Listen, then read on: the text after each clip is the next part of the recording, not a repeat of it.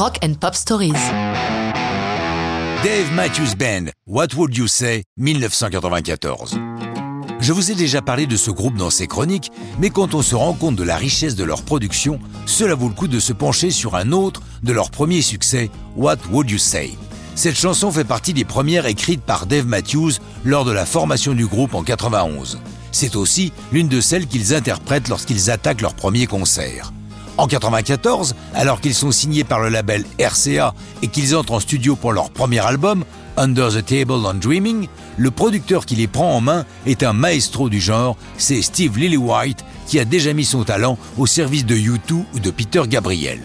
Dave Matthews arrive pour les enregistrements avec un nombre impressionnant de chansons et Lillywhite se met en devoir de faire le tri. Tout de suite, il accroche sur What Would You Say, qui pour lui a tout pour faire un hit. Au niveau du texte, on nage en plein délire. Il ne faut surtout pas y chercher un sens caché, vous vous prendriez la tête pour rien. On est dans le monde de l'absurde, comme lorsque Dave écrit The bear ate his head, thought it was a candy. L'ours lui a mangé la tête pensant que c'était une friandise. On voit le niveau digne des Monty Python. Si le texte est une blague, musicalement c'est nettement plus fouillé et complexe, puisqu'ils utilisent une large gamme d'instruments, guitare acoustique, batterie, basse, saxophone alto et sax ténor, flûte, percussions diverses et une partie d'harmonica pour laquelle Lily White obtient la participation de John Popper du groupe Blues Traveler. À noter enfin la présence dans les chœurs de la superbe voix de Michael McDonald. What Would You Say devant paraître en premier single de leur album, Dave Matthews souhaite pour le clip retrouver le côté absurde de la chanson.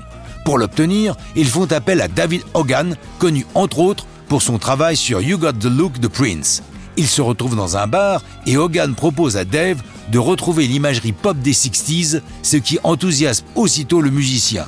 What Would You Say est publié en septembre 1994 et va grimper jusqu'au top 20, bien aidé par leur premier passage dans le Late Show de David Letterman le 24 février 1995.